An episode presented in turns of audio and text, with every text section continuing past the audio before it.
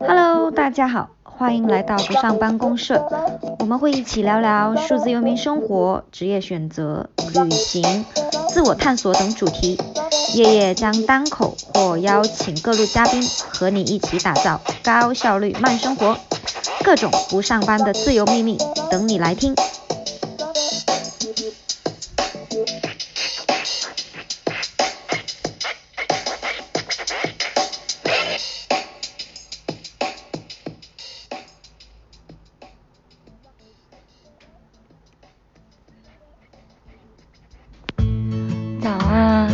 现在呢在丽江的束河古镇，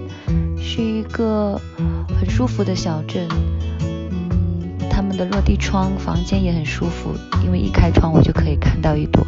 大大的太阳花。嗯，这也就是今年我可能在国内的数字游民生活的缩影吧。其实呢，八月份我闭关也消失。消沉了近一个月，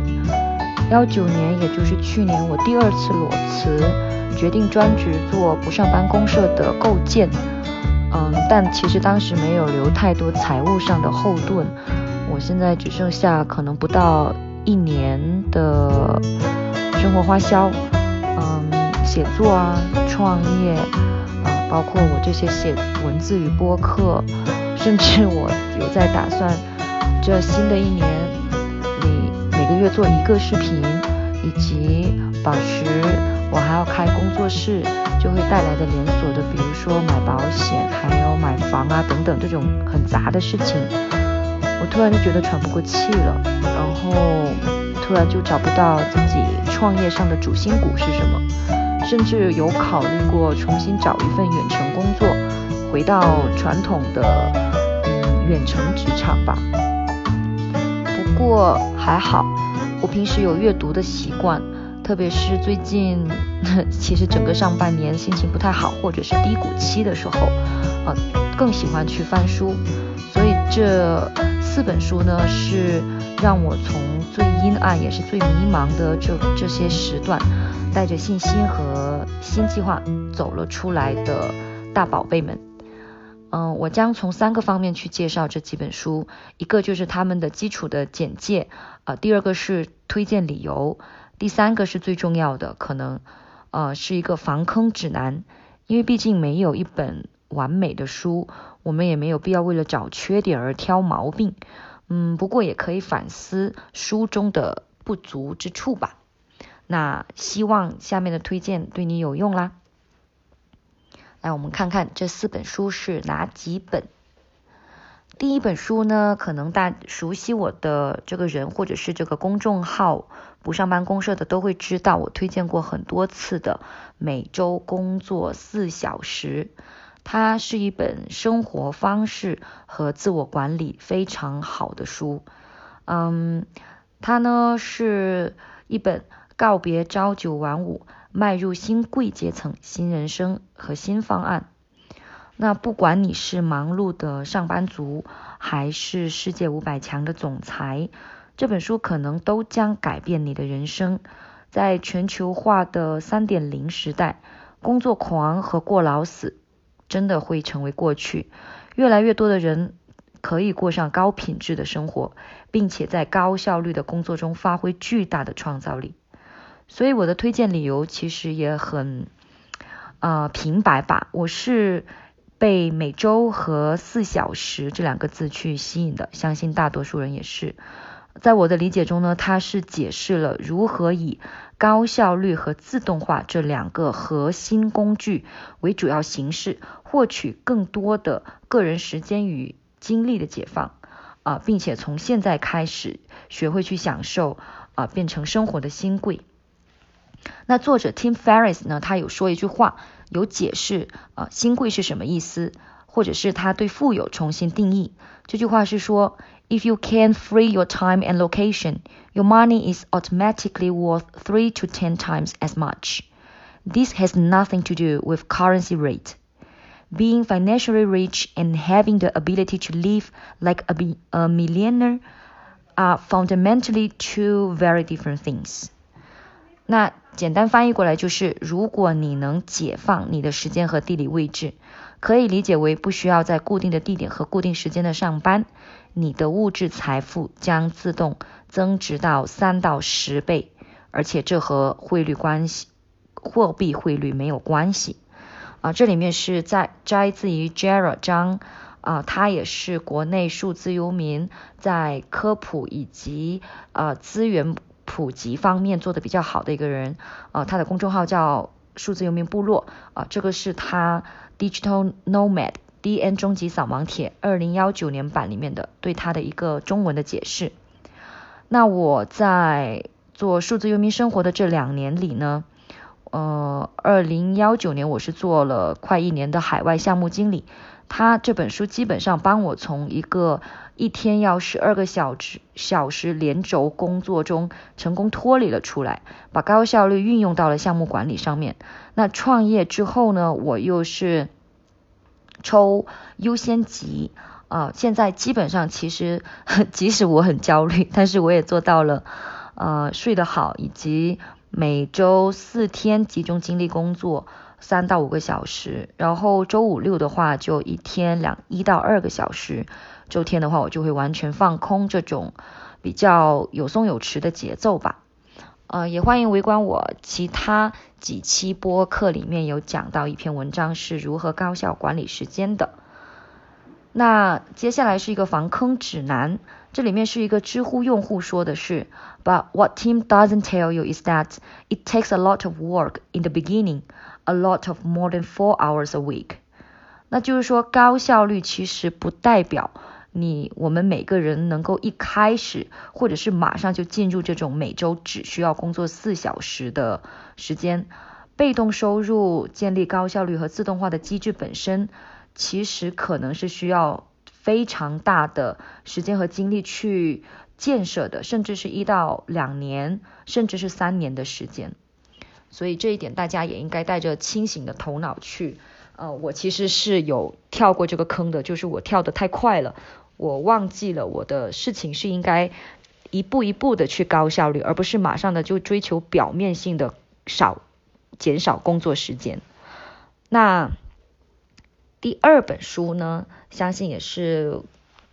喜欢读书人应该或者是喜欢读工具书的人应该都会听过啊，它英文名字名字叫《Tools of Titans》，中文名叫《巨人的工具》啊，完整的是叫。巨人的工具、健康、财富与智慧自助宝典。那这本呢，已仍然是阿 Tim，也就是 Tim Ferris 的书。他著有《每周工作四小时》《四小时锻炼身体》《四小时大厨》等，对几百名成功人士，比如亿万富翁、超级偶像、知名学者、畅销书作家。顶级运动员等各界牛人的采访，把他们的观念、习惯、方法、看什么书等编排成了这本巨人的工具，可谓当今牛人方法全书。那我的推荐理由呢，其实就是感觉上我在看这本书的时候，有一种越看越轻松，而且对生活愈发有希望的感觉。书中的成功人士们。首先，他和我们一样是有血有肉的人，而且他们也会遇到困境和挫折。真的，每个人都会有难过的那么几天，甚至是难过的那个时段。但他们做到了 jump out of the box，就是跳出传统思维，关注于接下来要做什么。啊，首先用习惯去改变了自己的商业和生活模式。那我在看这本书的过程当中，我会观察到啊，原来我自己啊也是处于一个算是低谷期，但是我其实也正在慢慢的去培养和实践自己的一些好的习惯，比如说我现在会早起，我会做冥想啊，我会坚持，也不用坚持吧，就是基本上我一周有五天都会写作，然后呢，这会给我们带来一种让时间慢慢去证明。或者是去见证我的提升的一种安心感吧。那其中印象最深刻的一部分是，嗯，通过这一百个牛人，发现他们的共同之处。那在书中，呃，根据书中以及我在网上查的一些资料，我精选了几个。啊，第一个是超过百分之八十的嘉宾都进行了某种形式的内观禅修或者是冥想练习。而且他第二个是，他们都认同失败不会长久，或者是类似的想法。那我自己的阐释其实就是人和事都是动态的，没有绝对静态的东西，所以要相信你现在是处于低谷期，但是你总会爬上来的。而且呢，第三个是大多数人都喜欢清单，第四个也是我最钦佩啊的一点是，几乎每一位受访者都具有将明显的 shortage，也就是缺点，转变成超强竞争优势的能力。那第五个 也是我很喜欢的人生态度，大多数人并不在乎别人对自己的看法。当然啦，呃，防坑指南这是一本采访了美国社会成功人士的书籍，所以我们肯定不代表我们应该全盘接受。呃，我们只需要其实根据书中的经验，呃，做事业或者是与职业道路思考的时候。我们结合自身的实际情况和，如果你是希望以后都在国内发展的话，啊，所以更要去结合国内的实际情况来行动会更妙吧。那接下来第三本书可谓是我最近最最最喜欢的一本书了，啊，它是一本，嗯，怎么讲呢？处世哲学好书吧。我们来猜猜书名，就叫做《别闹了，费曼》。费曼呢，是我真的很喜欢的一个物理学家，但事实上，呃，他给我的整体印象或变成了那句话，我感觉我要做最有钱的嬉皮士，或者我要重新定义嬉皮士这件事情，嗯，当然这是我看完整本书之后自己的一个印象。那本书的简介呢，其实，嗯，也是很简单，他。费曼呢，他一生幽默机智、激进顽童的行为举止，呃，与他在物理论物理方面的成就几乎是齐名的。就他是一个很调皮的人，很调皮的物理学家。那整本书呢，其实并没有难懂的所谓的物理科学知识，而是在一件件新鲜事背后，隐然透露着人性最接近自然的本质。费曼先生他得过诺贝尔学奖，也是近代最伟大的科学理论科学家之一。二三十年代他在普林斯顿大学毕业之后，啊，随即被征召加入了制造原子弹的曼哈顿计划。曼哈顿 （Manhattan），呃，如果你比较熟悉的话，你应该知道这个计划在当时的美国与苏联冷战时期它的重要性。然后后来他也拒绝了，呃，有一个科学院就是养着你，比如说爱因斯坦啊等等，啊，只要你进去做研究，那他们就会基本上保你终生荣华富贵吧。但是他还是拒绝了，他还是选择回到康奈尔大学去继续教书，因为他觉得，啊，这也是费曼学习法的发源地之一吧，嗯。呃，他不愿，他不太愿意，就是为了这些所谓世俗上的功名或者是物质，呃，放弃自己真正想要做的事情吧。那最好玩的就是，呃，他生性好奇，然后在严密的保安系统监控之下，他以破解安全锁为乐，而他的新鲜事呢，也传颂一时。有时候他会坐在上空酒吧内做科学研究。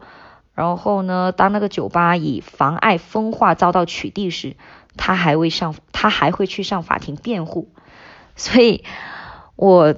整本书下来，我就觉得费曼他其实是在抵抗，是在用不羁的行为去反抗这个社会里一些比较荒唐的人情世故啊。这也是中文译者里面说的一个观点。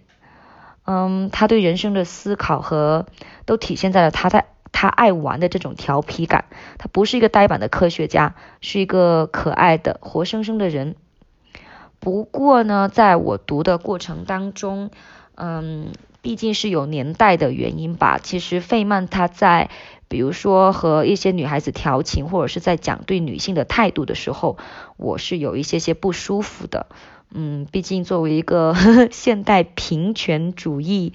女性，嗯，就希望这一点大家可以就是斟酌着去看吧。那第四本书非常重要，因为这个跟你的钱包有关。嗯，为什么非常重要呢？这是一本基本的理财以及财商教育的必读课吧。他的名字叫《穷爸富爸》呃，《富爸爸穷爸爸》。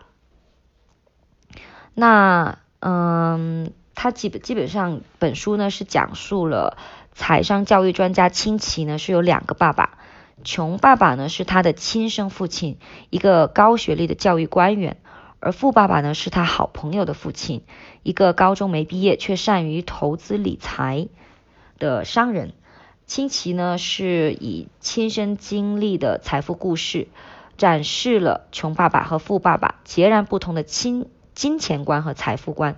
穷人呢为钱工作，而富人呢让钱为自己工作。这本书让我看到了一个事实，呃，结合了数字游民的这一些生活方式。我个人觉得，实现财务自由，或者是重新定义我们自己眼中的财务自由，是取决于你是被金钱所驱使，还是学会驾驭金钱。所以，本书也从两个重要的概念。资产与负债啊，去阐述了我们整个人生对财富以及财产应该有的一个划分和和态度，以及不同的行动。那这刚好又与我的极简生活消费观不期而遇吧，所以也让我自己重新审视了自己的消费习惯与资产状态的规划。嗯，仍然，这巨人的工具的道理对于人性和市场来说是相通的。这是一本针对于美国社会的书，但也要注意一下，不一定是所有的细节和情况都适用于中国社会。我们学会了这些原理，再根据我们实际情况去做调整就行。因为比如说他们在说的一些股票啊，或者是基金，其实原理都是类似的。但同时我们也要去看一下国内的公司，他们的发展趋势，或者是他们的发展路子，很大程度上其实会跟。政府的心情挂钩，那这个时候我们就是要去结合国情去再去判断一下我们国内的这一些企业它是否能够发展，或者是一些国外的企业它在进入中国市场之后，它是否能够接地气啊适应下来。所以呢，啊，这就是以上，这就是我对呃算是帮我走出了人生低谷期的最重要的四本书。啊，以后呢，我还会去推荐一些其他更多的书本，但这四本书我是推荐大家啊多重复读几遍的。呃，而且呢，《穷爸爸与富爸爸》里面有一个观点，很多人没有成功，而我成功了，是因为我学会了之后，马上就会采取行动。比如罗伯特清崎，他在参加了一个培训班之后。他马上去行动，去尝试收购破产房产，而由此也获取了他人生的第一桶，呃，前几桶金吧。所以呢，这四本书固然非常好，但如果你不做这两件事，可能对于你来说反而是没有很大的意义的。第一件事就是一定要自己亲自看一遍。一个人眼里，一千个人眼里有一千个哈姆雷特，每个人的生活方式与理解能力又各不同。我们。看一些书评，本质上只是一种推荐，是没有人能够帮你读一本书的。就好比口香糖，你要自己嚼，对吧？吃别人剩下的味道，其实也嗯有点迷思。而且更可怕的是，从长期上来讲，你会习惯去接受别人给你解释的事物与世界观。而我习惯，我自己是习惯看到推荐理由后。自己呢，先去看一会儿书，然后再去看其他推荐和书评，就会发现不一样的角度。那在经历了这一场历时半年多的存在主义精神危机之后呢，这四本书的确给了我很多安心感。但是最重要的是第二件事情，也就是我们看了书之后，真的要行动，行动起来。否则，这个跟呃传统的买了再看其实没什么差别。如果你看到一些东西你不为所动，你没有付出实际的行动，可能反而会浪费，可能反而是一种浪费啊，甚至是说你看了书之后，你做一个笔记，或者是你写一篇日记，一种读后感，没有必要像小学老师那么要求那么严格，写那么一两句话，啊，把你自己真的吸收啊吸收后沉淀出的精华给写出来，那这么一小步可能都会推进你以后人生的一大步。嗯，还好，我也觉得就是自己还挺幸运的，因为我已经体验过跌入谷底的感觉了吧，所以以后可能每一步都是在往上走，并且我对于将来可能会发生的其他的一些人生危机，那种恐惧感也没有那么大了。毕竟啊，我们其实恐惧的是恐惧本身，而不是这件事情真的要发生的时候。嗯，所以呢，今天我们就先聊到这吧。呃，愿我们一直高效率慢生活，总有好书与我们相伴呀。好啦，今天就到这。文字介绍或同步版本，可以在此音频简介或者同名公众号“不不上班公社”获取更多关于远程办公、自由职业、数字游民与全球旅者成长资讯和干货，等你听呀！期待下一次与你双耳的约会，拜拜。